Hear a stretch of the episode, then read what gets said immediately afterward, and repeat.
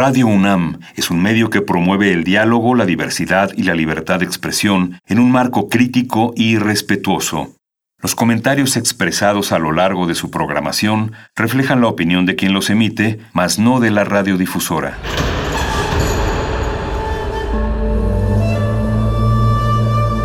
Un templo para la apreciación del ser mediante el sonido. mediante el sonido para nosotros. El sol sale durante la noche. Nuestros gritos llevan la mesura del silencio. Y el descontento está lleno de baile y risas. A todo, incluso a nosotros, nos resistimos. La universidad Ustedes y nosotros somos Resistencia modulada.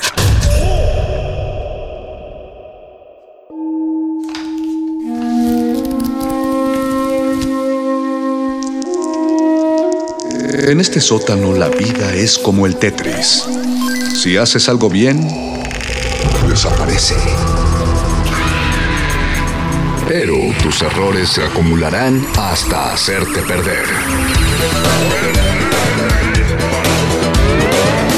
Hay quien dice que la vida solo te da una oportunidad.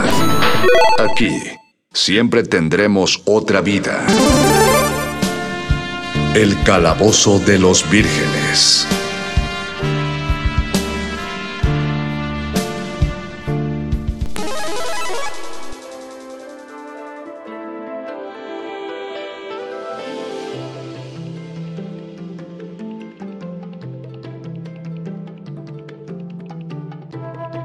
Muy buenas noches, audiencia de Radio UNAM. Gracias una vez más por sintonizarnos en el 96.1 de su FM Radio UNAM, transmitiendo desde las instalaciones de Adolfo Prieto 133 en la Colonia del Valle. Otra emisión más de Resistencia Modulada, su revista radiofónica nocturna de confianza. Pero ustedes ya lo saben, porque por algo sintonizaron esta estación a esta hora. Por algo pusieron quizá también su www.radio.unam.mx para, para ver qué les esta noche la resistencia y sobre todo en esta noche de martes, que es noche de calabozo de los vírgenes, todo lo divertido va aquí. Mandamos un saludo a nuestros operadores en cabina, al departamento de producción, al departamento de continuidad y departamentos anexos a los que también deberíamos agradecer y no hacemos, pero solamente por desconocimiento, no crean que porque no queremos. Yo soy el Mago Conde y estoy contento de saludar a mi compañero de cabina, el sanador sonoro Paquito de Pablo. Bienvenido, Hola, Master, muy buenas noches. Eh, bienvenido seas tú también a este El Calabozo de los Vírgenes, transmitido también desde eh, el sótano de tus papás, en una maniobra paralela, mística, radiofónica que nos lo permite. Y tu mamá, la verdad es que cocina unas galletas muy deliciosas. Señora Conde, se lo agradecemos mucho. Muchas gracias, Ma. Ya sabes que tus galletas siempre alegran nuestra emisión. Y en esta ocasión, además de su servilleta y de Paco de Pablo, nos acompaña alguien más, un invitado especial para nuestro tema de la noche de, de, hoy. Él es Bartolomé del Mar, el guerrero atolondrado de esta noche. Bienvenido, Bart. Muchas gracias por entrar a este calabozo. Muchas gracias por invitarme, creo. Supongo. Espero. no, de, sí debes estar. Debes estar agradecido. te, te, te, invitamos en calidad de, eh, de, de... preso, de preso en el calabozo de los, de, los, de los vírgenes. Eso, eso, cuando lo dices así, sí suena al programa del calabozo por el cual no querían que le pusiéramos calabozo de los vírgenes a este programa. había, había uno que era el preso, ¿no? Siempre en ese... Ah, en el calabozo, fíjate. ¿no? Tú dices, el programa de la tele. Ajá, ¿de qué trataba ese programa, por cierto? Pues de nada, un poco, un poco, un poco como este. Tenían, tenían varios elementos interesantes. Estaba el preso y luego tenían a un niñito arriba de una, de una pared, ¿se acuerdan? Pero ese era el preso, ¿no? No, no, el preso era un preso, era un preso adulto. Ah, sí, que estaba... No, si, no, no, si no, o sea, la tele abierta ha avanzado un poco y en esos años se democratizaba y lo que quieras pero tener a un niño preso al aire, no creo que. sí, no, no. Y, y, aparte, y aparte desvelaban a ese niño porque sí. en, en, horario escolar, porque era un programa que pasaba entre semana. Solo me acuerdo sí. que pasaba muy noche, por eso yo ya no alcanzaba a ver. Pero bueno, no es este calabozo, esperemos que no sea este calabozo. Esta noche En su programa Friki de Confianza vamos a hablar acerca de las cartas, las barajas, los, los naipes. Eh, en general, le voy a decir naipes porque cuando uno dice cartas, no sé por qué siento que hay que aclarar que, o quizá para evitar los malos chistes que tienen que ver con las cartas escritas o redactadas. Pero todo el mundo entiende, ¿no? Por qué, por qué entramos a cartas. Por más de las últimas, que será? Cuatro emisiones de una u otra manera hemos tocado el tema de los TCGs. En específico hemos hablado mucho de Magic y ya les habíamos anticipado que es un tema muy amplio, el de los juegos de cartas coleccionables, pero es todavía más amplio porque los juegos de cartas coleccionables no son los únicos juegos que involucran cartas de por medio. Eh, a pesar de que yo he visto que todas las cartas se vuelven coleccionables de todos los juegos, pero bueno, las barajas entran en sus propios juegos, en los juegos de salón, en los juegos de azar, en muchos juegos de mesa y a veces hasta en los mismos videojuegos coleccionas cartas virtuales. La diferencia, la diferencia entre, entre los naipes y las misivas. Mira, eso está mejor, pero ¿cuánta gente hoy es que en la vida cotidiana le pone, le dice misiva al momento de hablar de una carta relatada? De, de entrada No, ya no, está difícil que, que ya eh, Que sigamos existan las misivas. que, que sigamos hablando de cartas y de misivas. ¿Cuándo fue la última vez que recibiste una carta que no fuera, eh, que no fuera una en la que te invitaban a, a cumplir con tus obligaciones fiscales? Ahora, debo decir, ya, ya debo decir, ya entrando en, en tema, que el asunto de las, o sea, a mí una cosa que me interesa mucho es que en este desolador panorama de la digitalización de absolutamente todo, incluso de la grabación misma de este programa, eh, hay, una, hay una especie de, de revival, de, de revuelo alrededor de las, de las cartas o de los naipes de juego físicas. Este, no solo hay este, pues como gran boom de, de Magic, sino también hay un juego que, que no me gusta mucho, pero que es muy popular, que se llama este, Cards Against Humanity, Cartas en Ajá. contra de la humanidad, que creo que ha vendido así miles y millones de ejemplares. Está pues también una nueva, digo, eso sí tiene que ver con, con el Internet, pero una nueva eh, revolución o un nuevo interés así muy generalizado por el póker.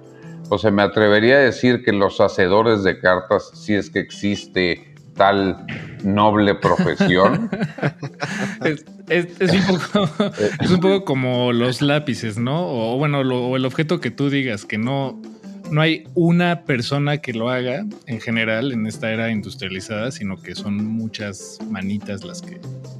Entonces no hay una persona que haga el lápiz, no que no haya quien pueda hacerlo o no, o una carta. ¿No?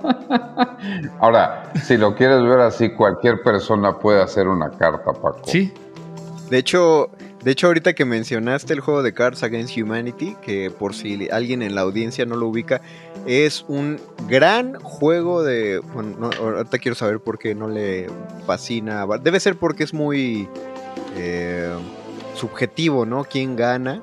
¿Quién, ¿Quién le gana a quién en Cards, a Cards Against Humanity? Porque Se somete a votación, los ¿no? jugadores. Exacto, los jugadores deciden quién hizo el mejor chiste negro. Son unas cartas de humor bastante oscuro. Básicamente se trata de completar frases que vienen escritas en las cartas. Eh, hay una versión en español, pero ahora que decías que cualquiera puede hacer cartas, la versión en inglés, Bart, es gratuita. Tú puedes descargar el- el- las plantillas de, la- de las cartas y en PDF y es completamente legal, o sea, no, no es alguien que las digitalizó, la empresa las digitalizó y tú las puedes imprimir y pegarlas en tus tarjetitas. O sea, b- básicamente es que te des el tiempo de hacerlo, pero eso es gratis. Lo que la Ah, mira. compañía, además de que la compañía vende el juego ya de forma física, venden expansiones con más chistes negros de temas específicos. Venden expansión de política, venden expansiones de temas de cultura popular, venden expansiones de música, como para aumentar la cantidad de cartas contra la humanidad que puedes hacer. Esas sí no se consiguen gratuitamente, pero el juego núcleo, el core, sí lo puedes descargar y lo imprimes y hasta te haces tus papeles. Digo, no te duran lo que te duran las cartas originales, pero de que se puede. es un se poco lo que pasa con los naipes, ¿no? En estricto sentido, pues el diseño ya está ahí al alcance de todos, las, la- los cuatro Claro. palos, los, los 13, las 13 cartas. Sí, si te vas a hacer una, Sí, pe- tú una baraja de póker, la puedes hacer tú, la puedes Y- dibujar, pero te vas a sentar a dibujar las 52 No, y, cartas. y- y me, me- pues me va a quedar fea, la verdad. No, sí, además, nunca aprendí a cortar con sea, tijeras bien.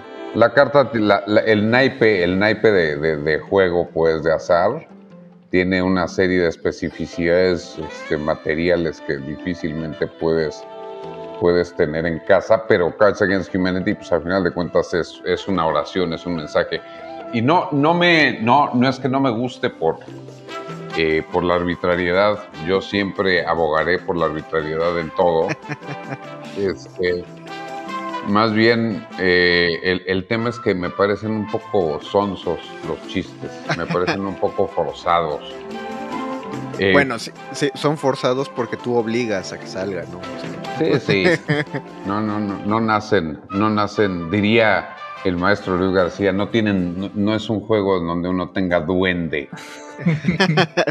sí, claro, no, no, no depende tanto de tu chispa, sino de lo que las mismas cartas te ofrecen, que es finalmente, bueno, no podría decir que es lo de todas las cartas, porque si uno juega póker como lo jugaba de niño, o sea, donde te daban cinco cartas y tú cambiabas cinco y tal, y sin apostar, pues ese póker se vuelve un poco aburrido, ¿no? Porque nada más es qué tantas posibilidades manejas tú al momento de cambiar de tus cinco cartas, cuántas cambias y cuáles cambias y qué tanto te entregas a la suerte.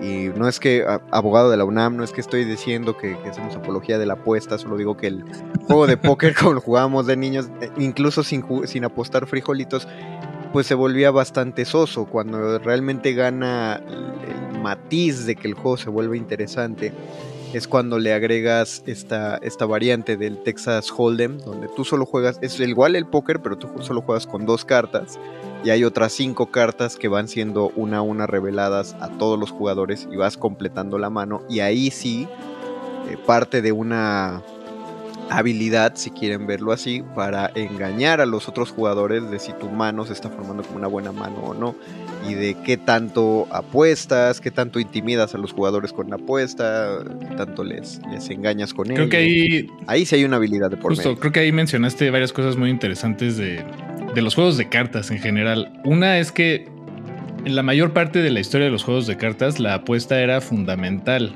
como para, para llegar a un fin, ¿no? Este, en- bueno, en muchos, en la gran mayoría de los juegos de cartas eh, antiguos. Y por otro lado, en, esos mismos juegos, el azar, más que la destreza, eh, jugaban un papel importante. Y se me hace interesante. No, no digo que no hubiera juegos complejos para nada, eh, pero sí creo que ahorita hay juegos mucho más complejos de los que había, en donde la destreza y el, el papel del jugador, eh, pues eso, tiene un papel más allá de la mano que se le haya repartido, ¿no? Es que ahí hay un asunto ahorita que creo que, creo que podríamos tener una, una- un primer gran, eh, una primera gran resolución con respecto al mundo de las, de las cartas. Toda carta, eh, cuando esté en juego, e incluso la misiva, toda carta es, es a final de cuentas una guía, ¿no? Es decir, si todos los juegos no son otra cosa que una, que una, una serie de reglas que te llevan a un objetivo, las cartas en última instancia son una especie este, como de guía eh, para llevarte hacia ese objetivo. Creo que en ese sentido no es, no es casualidad, eh, digamos, simbólica que el tarot este, y, y- el Joker o- o la carta o la carta Comodín.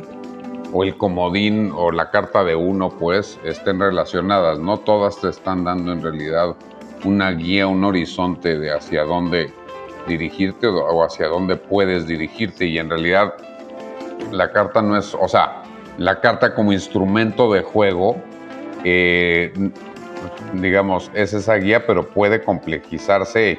eh, digo, el comodín es la carta más sencilla, ¿no? Y después puede estar la carta eh, de Magic, que pues ya es así un universo en sí mismo, pero a final de cuentas cumplen exactamente la misma función. Sí, tienen una. ca- cada carta tiene una regla. De cualquier juego que, que estemos jugando, cada carta tiene un valor o una regla en específico. Digo, en los TCG como Magic es más. eh, al mismo tiempo que lo vuelve más fácil, lo vuelve mucho más, más complicado. ¿Por qué es más fácil? Porque cada carta tiene escrito eh, su, su función. Tiene escrita su función.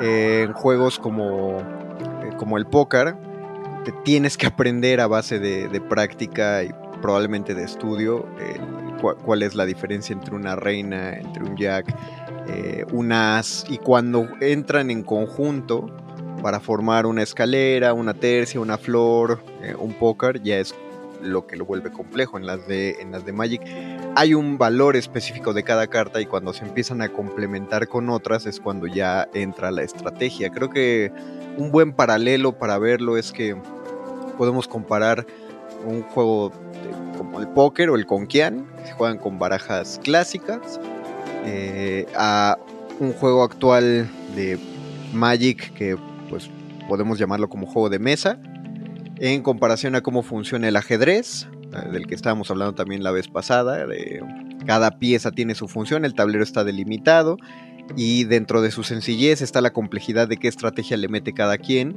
Y el juego de mesa que más para mí se asemeja al, al ajedrez es el estratego. ¿Alguno ha jugado estratego? No.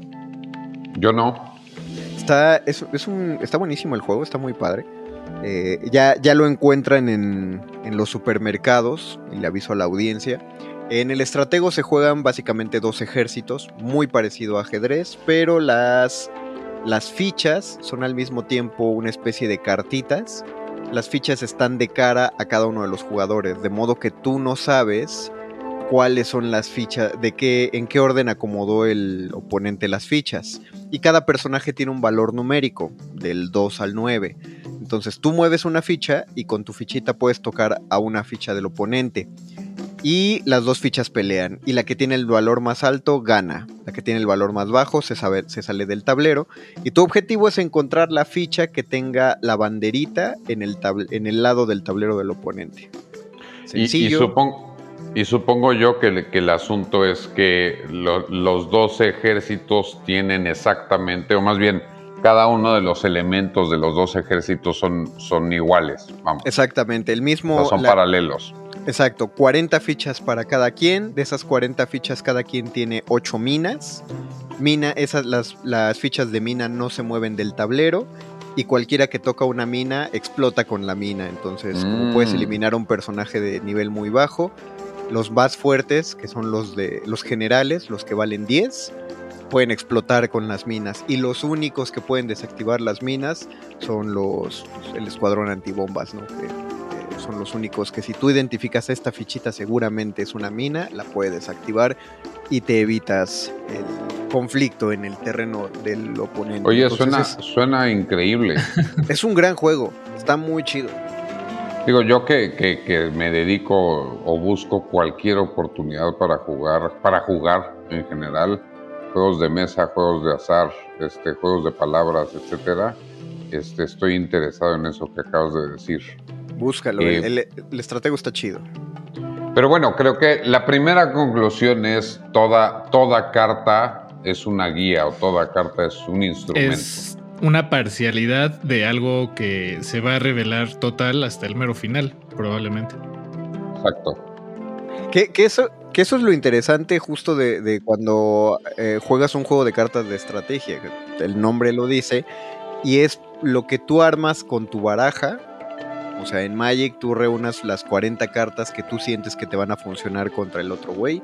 ¿Cuál güey? No lo sabes, porque creo que era, eh, era lo que lo hacía tan popular en las escuelas. Tú llegabas con tu baraja, veías que había otros 20 fulanitos ahí en, en, en- en el caso de la preparatoria en la que yo iba eran unas mesas de ajedrez que estaban puestas ahí en, el- en la escuela y tú escogías a cualquiera y le decías, oye, pues vamos a jugar. Ibas conociendo la estrategia del otro, pero al mismo tiempo tú desarrollabas tu propia estrategia.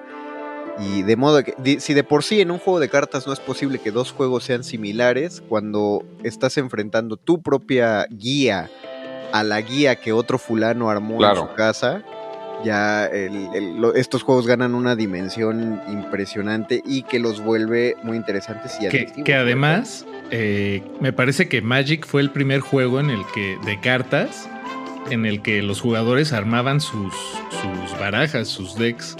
O sea, lo, lo normal sería que más bien juegas Mm. con, con un deck que ya tiene reglas y, y de ahí sacas las cartas o, o juegas con ellas.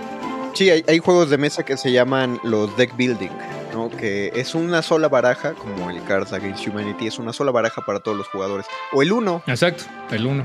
¿no? El 1 que es una, una baraja media- mega grande en el, que cual va- en el cual vas obteniendo tus cartas.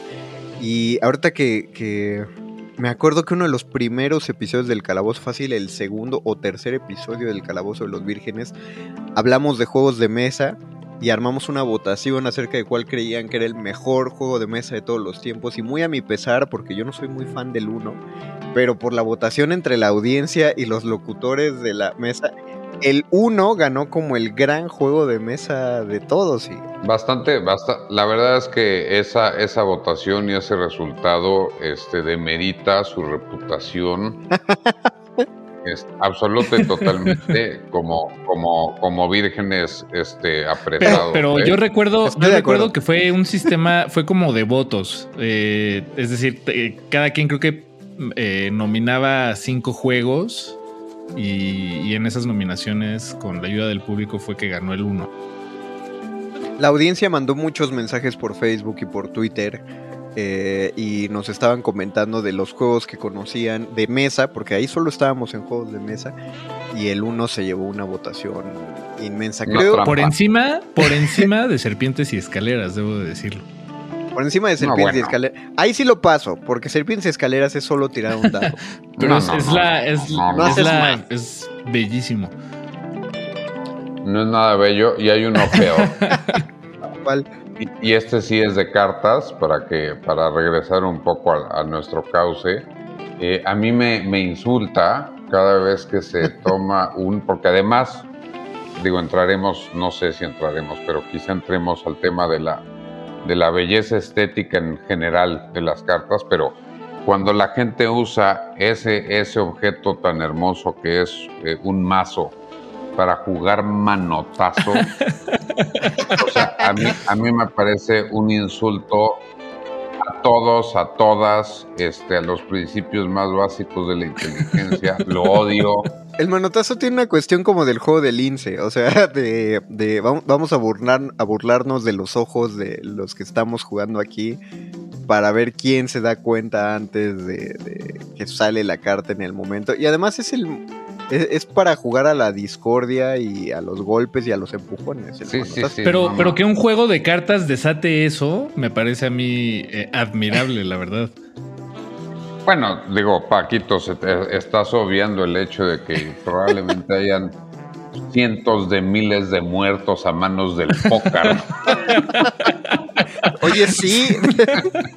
no, sí, de- como, como dato para, para lo que dice Bart, sí, es una cosa muy... eh, de hecho, todavía en la actualidad, no puedes eh, meterte a una, a, a- una cantina, a un lugar donde el consumo mayoritario sea de alcohol y sacar una baraja.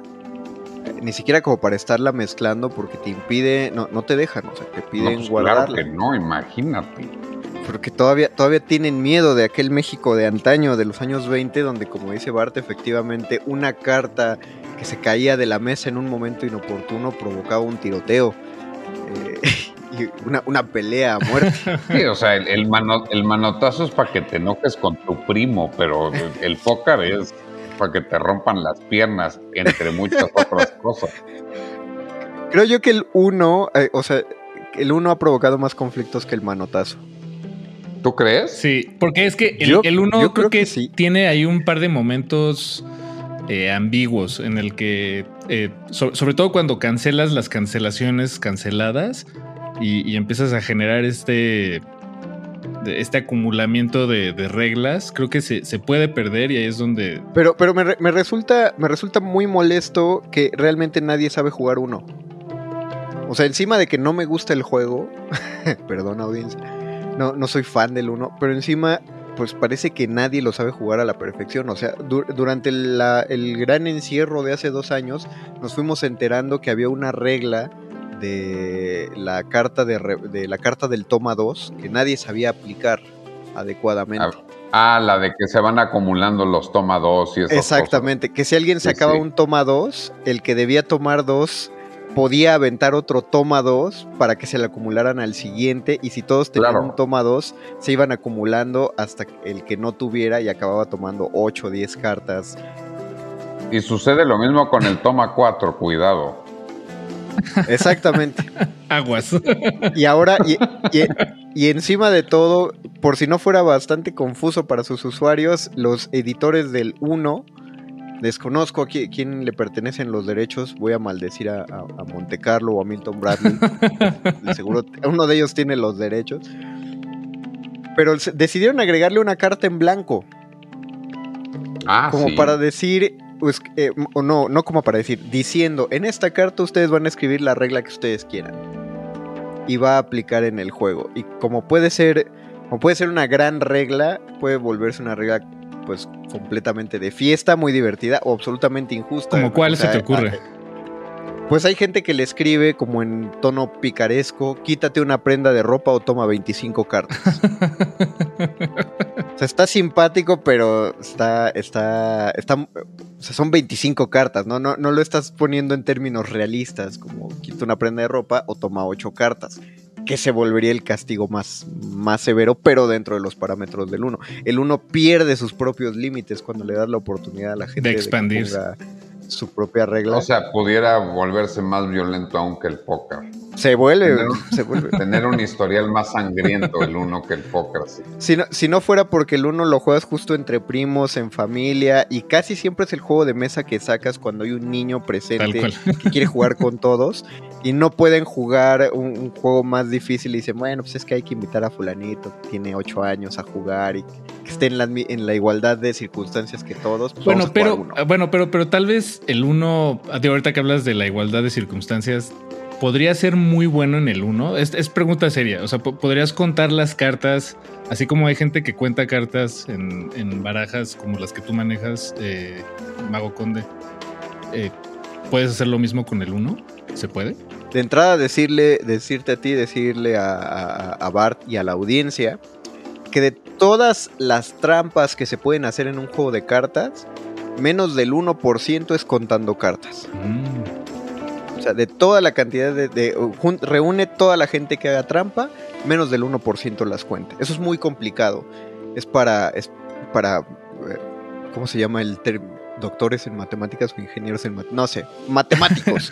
muy extremadamente inteligentes son los que pueden cortar las cartas. Las trampas eh, dependen de otras mañas y como dependen de otras mañas, sí, sí puedes hacer trampa en el 1, como puedes hacer trampa en, en cualquier juego en el que tú puedas tener en un segundo posesión de la baraja, puedes hacer trampa. Ok, ok. Pero es, es más Todos. una cuestión de habilidad de, de- de la mano, más que... ajá, Sí. Completamente.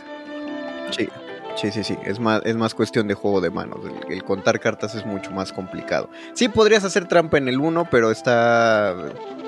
¿Para qué? O sea, Porque de todas formas. Ni está tan padre. está bueno, cao- es- yo- Es, sí, o sea, la primera pregunta es por qué estás jugando uno y no Exacto. cualquier otra cosa. es lo- exacto, estoy de acuerdo en eso. Ok. No, Oigan, adem- y, y- y- y hablando de, de malos juegos de cartas, ahorita me acordé uno que, que extrañamente era de cartas, eh, porque su- en, en realidad su condición gráfica no, no lo era para nada. Jugaron alguna vez una porquería que se llamaba Mil Millas. no, pero sí me suena. No, no, no. ¿no? Entonces, Mil Millas era un juego, digo, nada más para... Era un juego de en donde te daban también una, un X número de cartas y eh, que cada una tenía, más bien, había dos tipos de cartas. Las cartas de kilometraje y las cartas de obstáculo, por llamarlos así. Y entonces tenías que, eras tú un conductor y tenías que llegar a las mil millas. Entonces habían cartas de 20 millas, habían cartas de 100 millas, habían cartas de 200 millas. Ibas avanzando pero de repente tu contrincante decía, no ni madres, pues te poncho una llanta. Y entonces que te poncharan una llanta implicaba que no podías avanzar a menos que sacaras una carta de reparación de llantas. en fin. Una estupidez. Pero suena bien. Suena padre, la verdad. Gráficamente, lo acabo de, lo acabo de googlear, gráficamente eh, tienes razón, no aporta nada, no está. Nada. Es de lo más básico, sí, Sí, sí. pero. Ah, pero, pero qué, qué bonito que apuntas eso, justamente, porque creo que la calidad gráfica, el diseño, el, el asunto estético ha acompañado a los juegos de cartas desde siempre, desde que surgen. Una de las primeras barajas de las que se tiene noticia es precisamente la del tarot. Porque el tarot empezó como un juego. De hecho, en, países como Francia, todavía cuando tú hablas de tarot, le, es, es como decir baraja en general. Eh, no, no necesariamente el, el tipo de barajas de lectura para tarot, pero las primeras de las que se tienen noticias son como por ahí del siglo XIII, XIV y, y las que sobreviven de hecho son cartas muy bonitas porque estaban tan bien, obviamente pintadas a mano y estaban tan bien hechas que solo quedaron en posesión de la nobleza y por eso las mantenemos, las que las que jugaba el vulgo, si es que jugaba ese juego, pues no se, se perdieron, se quedaron ahí en- enterradas o se deshicieron.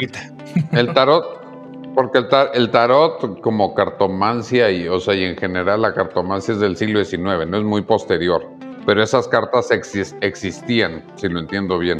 Así es. eh, la, el- la baraja de tarot ya existía en una versión de como de 60 cartas.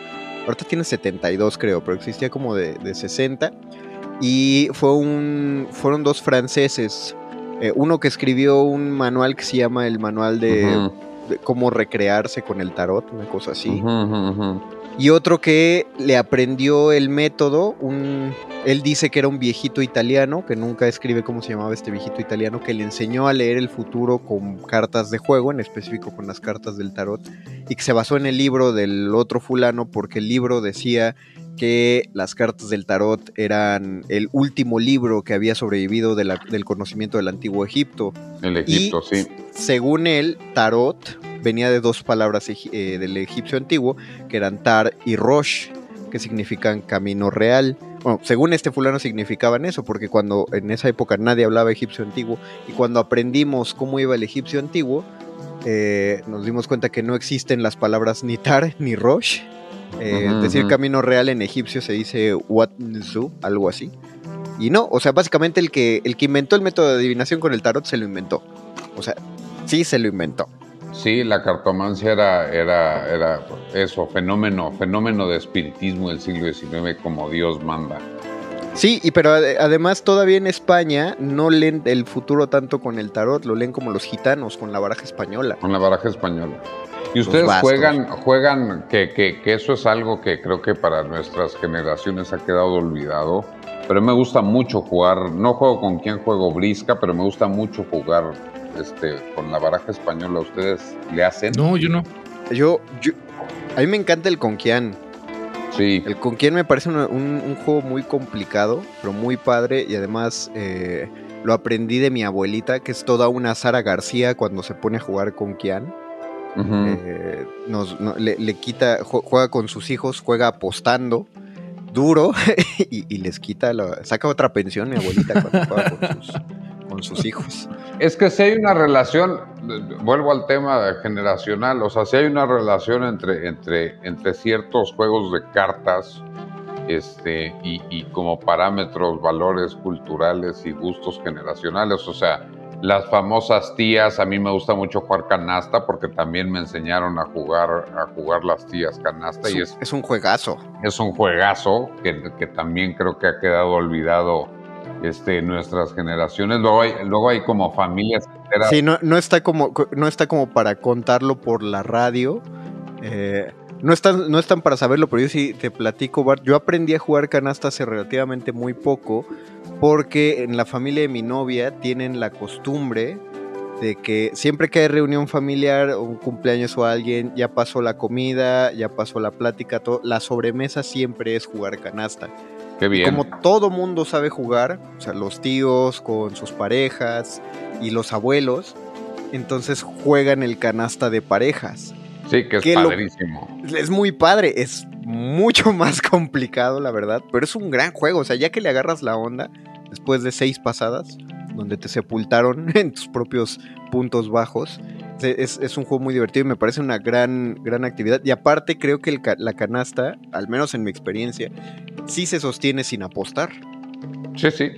O sea, esta sí, sí puedes irte solo a puntajes. No como, no como el Conquian, por ejemplo. O el póker. O el póker. O el póker, o el póker.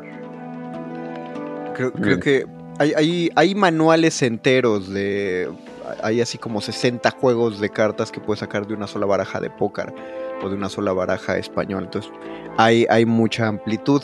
Cuando ya pasamos a los juegos de cartas modernos, ya estamos jugando por cuestiones distintas. Digo, yo creo que en toda mi vida, juegos, por ejemplo, yo juego casi todos los TCG, pero jugué mucho más Yu-Gi-Oh!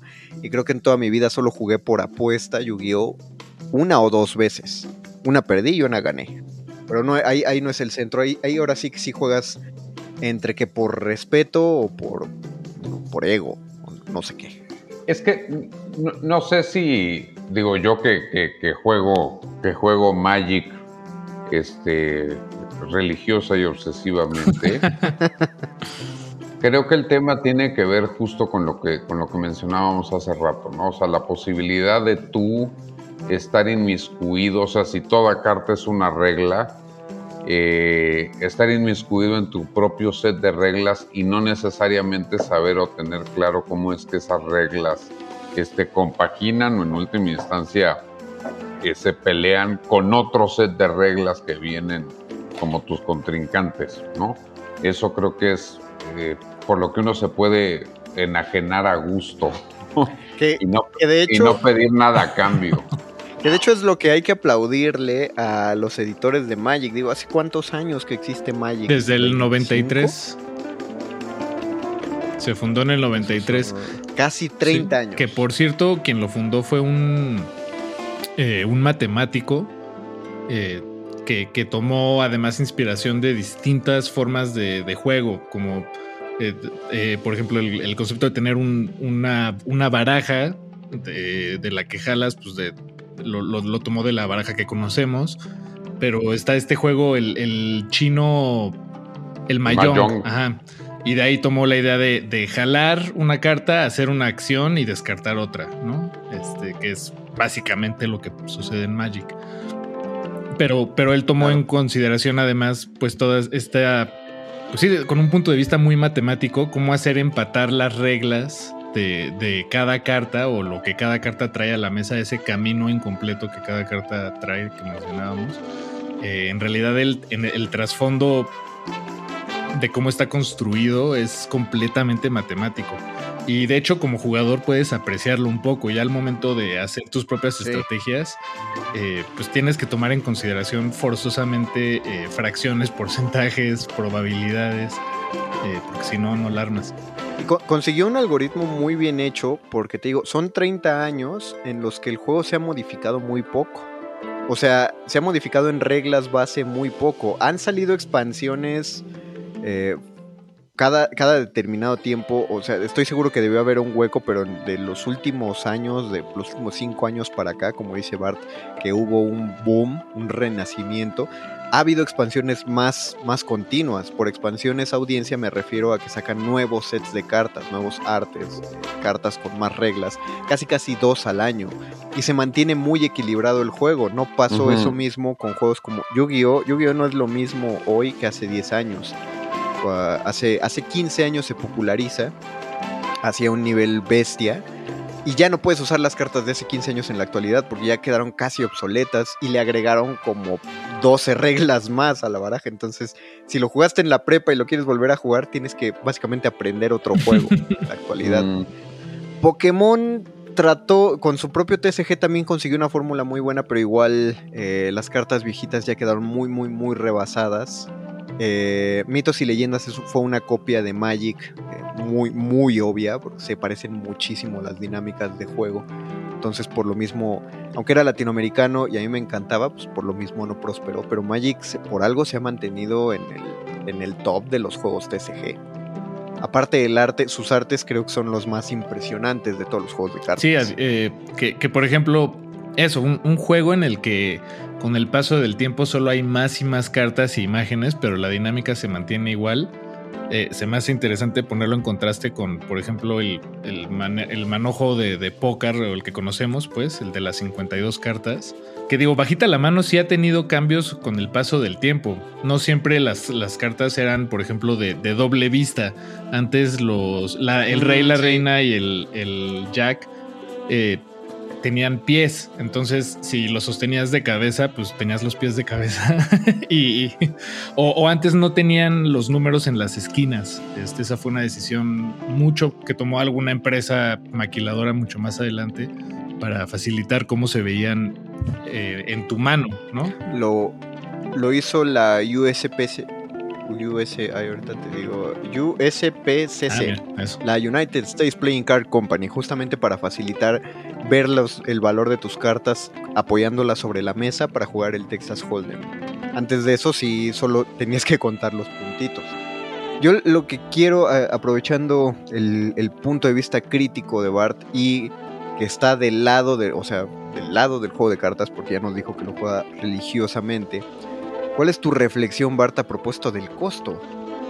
Del hecho de que en un sobre de cartas de 120 pesos el sobre que te vienen 11 cartas, como te pueden salir 11 cartas que la más cara la puedes vender en 20 pesos, te puede salir una carta que en el mercado de jugadores te van a pagar 3 mil pesos por ella. A ver, si toda, lo que es interesante es que si toda, toda carta es eh, un- una guía, un set de reglas, eh, la monopolización de la verdad en el Magic es lo que lo hace, creo que funcional. Es decir, que haya un control tan férreo en términos de lo que se produce, cómo se organiza el juego, cuáles son la- la- las reglas este, válidas o no, es decir, toda la normatividad, este, la, la- la legalización en el sentido de- del, del- del andamiaje institucional que tiene, es creo que lo que, lo que le da fuerza. Y eso, y eso hace que funcione en, en dos o tres este, niveles. En primer lugar, bueno, eso, que el juego no, no, deja, no deja de tener, de, rendir frutos tal cual como es en base desde hace muchas décadas. En segundo lugar, que es a mí lo que, lo que menos me interesa, eh, la parte mitológica, ¿no? O sea, narrativamente hay una construcción como muy sofisticada de lo que está pasando eh, fantásticamente ahí, ¿no? Que eso yo ni me entero ni me importa. Este, a mí me gusta este, El juego. la especulación, el juego. Pero en tercer lugar está la parte, eso, la parte, la parte del coleccionismo, que no sería posible también, eh, o, tampoco sería posible sin, el, monopolio absoluto de la verdad del Magic.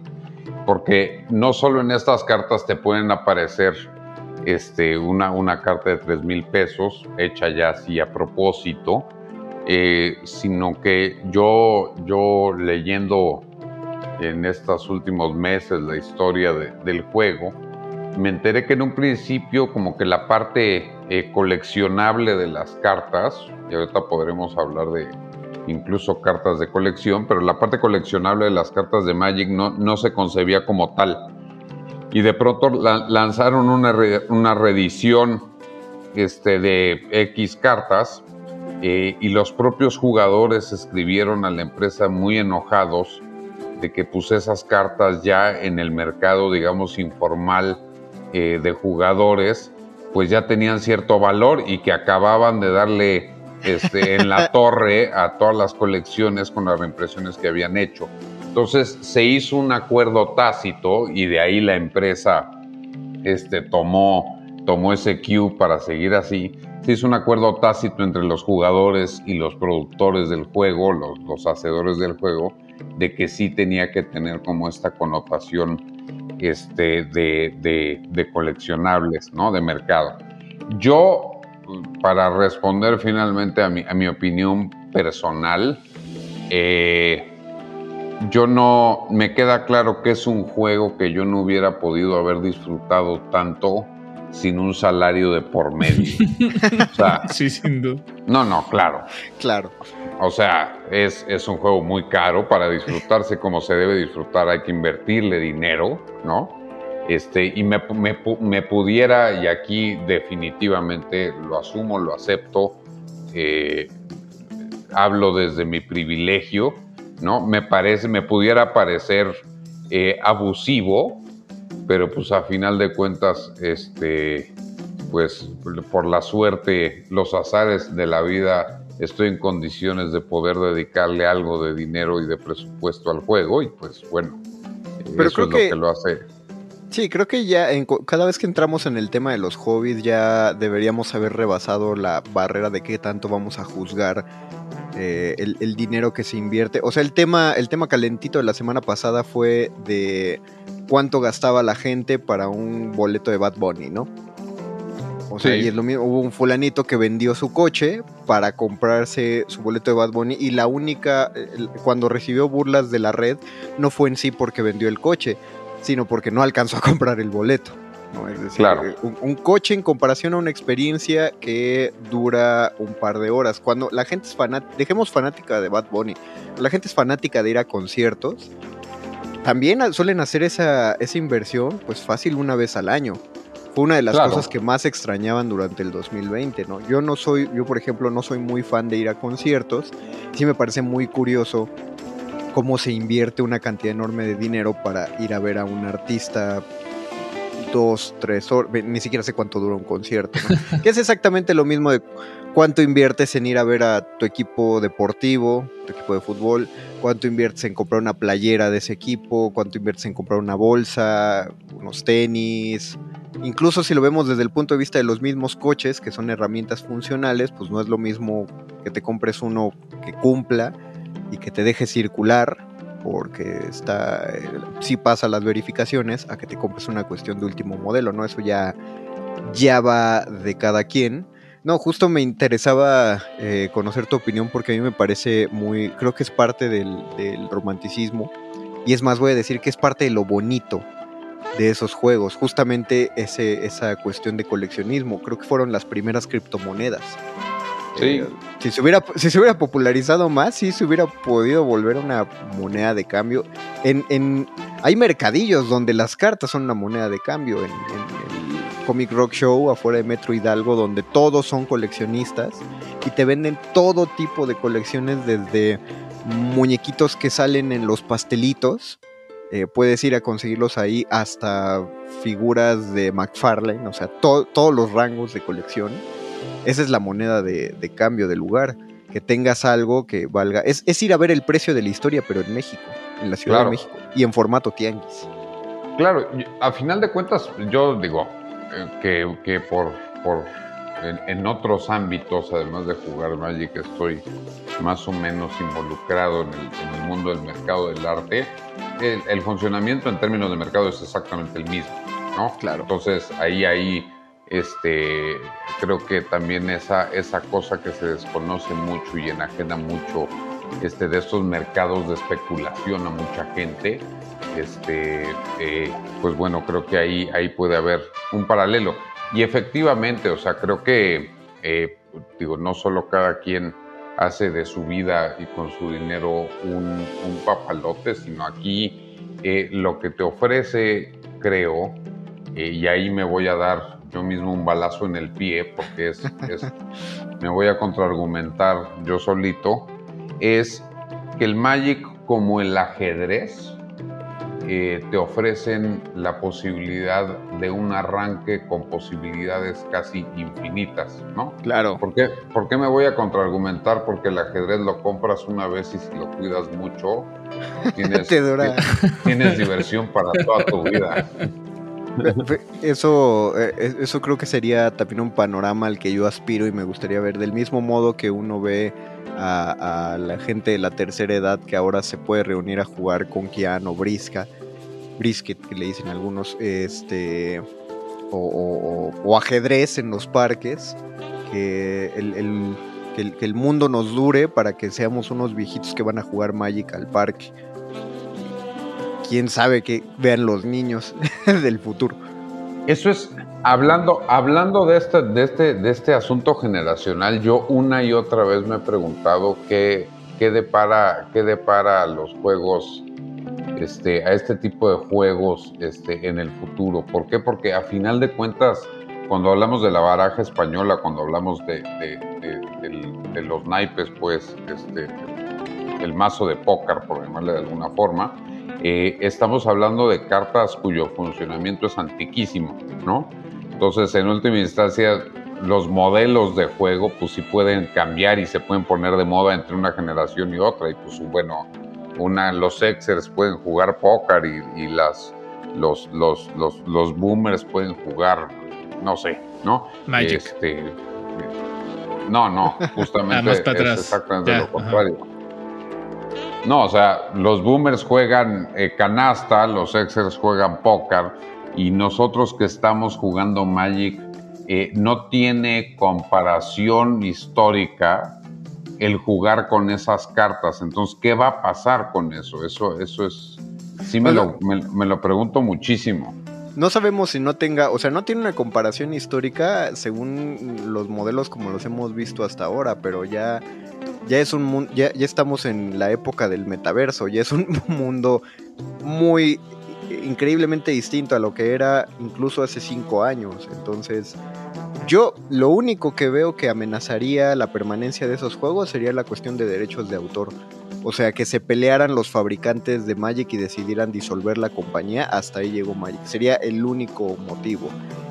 Que la, que, que la popularidad bajara en picada y los hiciera quebrar, pues, sería eh, como Difícil. equivalente. Difícil probablemente porque siempre habrá quien retome la estafeta. Y finalmente habrá quien genere un nuevo juego de cartas. Eh, pero no sabemos cuánta, no sabemos cuánto tiempo de vida le debemos dar a cada uno. Digo, ya dijimos, Magic lleva 30 años. Es una, no es una porción nada despreciable de tiempo. Eh, sobre todo en, un, en el siglo tan convulso en el que surge. Eh, yo creo que puede, que puede continuar hasta que alguien invente el nuevo gran boom de los juegos de cartas. Deberíamos Ahora- intentarlo.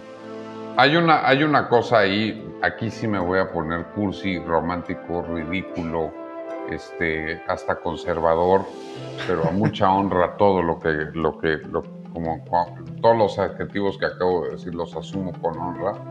A mí me sorprende también mucho y creo que el componente, eh, lo hemos platicado Paco y yo, Magic se llama Magic the Gathering, que en su traducción eh, al castellano pudiera ser este, magia la juntada. Así es. Este, y, y- y el componente de estar físicamente reunidos para Claro. jugar Magic es algo que, me, que, que es muy disonante también con nuestra época, ¿no? Y creo que responde a una necesidad que por más que nos hagan creer lo contrario existe, que es la de socializar este, eh, presencialmente, la de, la de entender qué es lo que el otro está jugando cara a cara, la de sentir sus nervios, su calor, su, su, su ánimo, su enojo. eh, y creo que por eso este, el universo, el universo de las cartas es como el universo este, astronómico, eh, se expande hasta el infinito. Bueno, de hecho, o sea, no podría estar más de acuerdo. Eh, si ustedes, si alguien en la audiencia ha visitado la Friki Plaza, o más bien, si no la ha visitado, si solo la han escuchado por esas leyendas urbanas de que huele a sudor. Sí, sí, huele mucho a sudor encerrados. es- Estamos hablando de muchos adolescentes en un mismo edificio y post-adolescentes y adultos que nos negamos a ser adultos. Pero el grueso de la gente que va a esos lugares como la Friki Plaza, como la Plaza Atenas, la Pica, la Pica Shop, todas esas que están en la misma zona del eje central, si uno va, el 70% de la gente que está ahí no va necesariamente a comprar eh, los juegos o, los videojuegos que venden ahí, o la muchos van a arreglar eh, sus aparatos, pero la mayoría van porque hay mesas donde jugar y puedes encontrarte con extraños para jugar, ya sea Yugi, ya sea Magic, ya sea Pokémon, ya sea Mitos. Eh, y, y yo he visto, digo, yo no he hecho amigos de esa manera. En la prepa sí hice muchos, en la actualidad ya no, pero sí mantengo mis amigos justamente con los que si va a haber una reunión, pues vamos a sacar esas barajas, vamos a, a- seguir jugando, es lo que se siente padre de esas reuniones. Y aunque ustedes no lo crean, audiencia que no conoce esas plazas, justamente la belleza de ir a ellas es eso, es ver que hay gente que está haciendo sus juntadas para, para jugar con las cartas.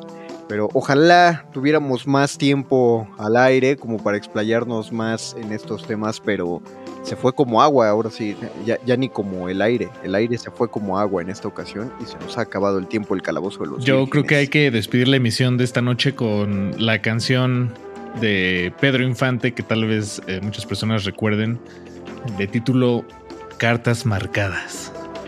Absoluto y totalmente anticlimático, pero muy bien. No, no, no, pero pues, es- escúchala, Barte. eh, Llévatela a tu próxima sesión de juego de, de Magic y la pones. Vas a, vas a ver que te va a latir. Muchas gracias, Bartolomé del Mar, nuestro guerrero atolondrado que esta noche nos acompañó. Y ojalá te tengamos en futuras emisiones del Calabozo, Bart. Yo vengo a, a- a casi todo a lo que me inviten. Eso es todo. Paquito de Pablo, muchísimas gracias por, por, por hacer esto posible. Master, gracias a ti y a toda la gente que hizo posible esta emisión en Radio UNAM 96.1 de FM en resistencia modulada. Acuérdense, quedan dos horas de resistencia modulada. Por favor, no le cambien, sigan. Nosotros nos despedimos hasta el próximo martes a las 8 de la noche para más calabozo. Yo fui, soy, sigo siendo y seré el Mago Conde y nos escuchamos en la próxima emisión.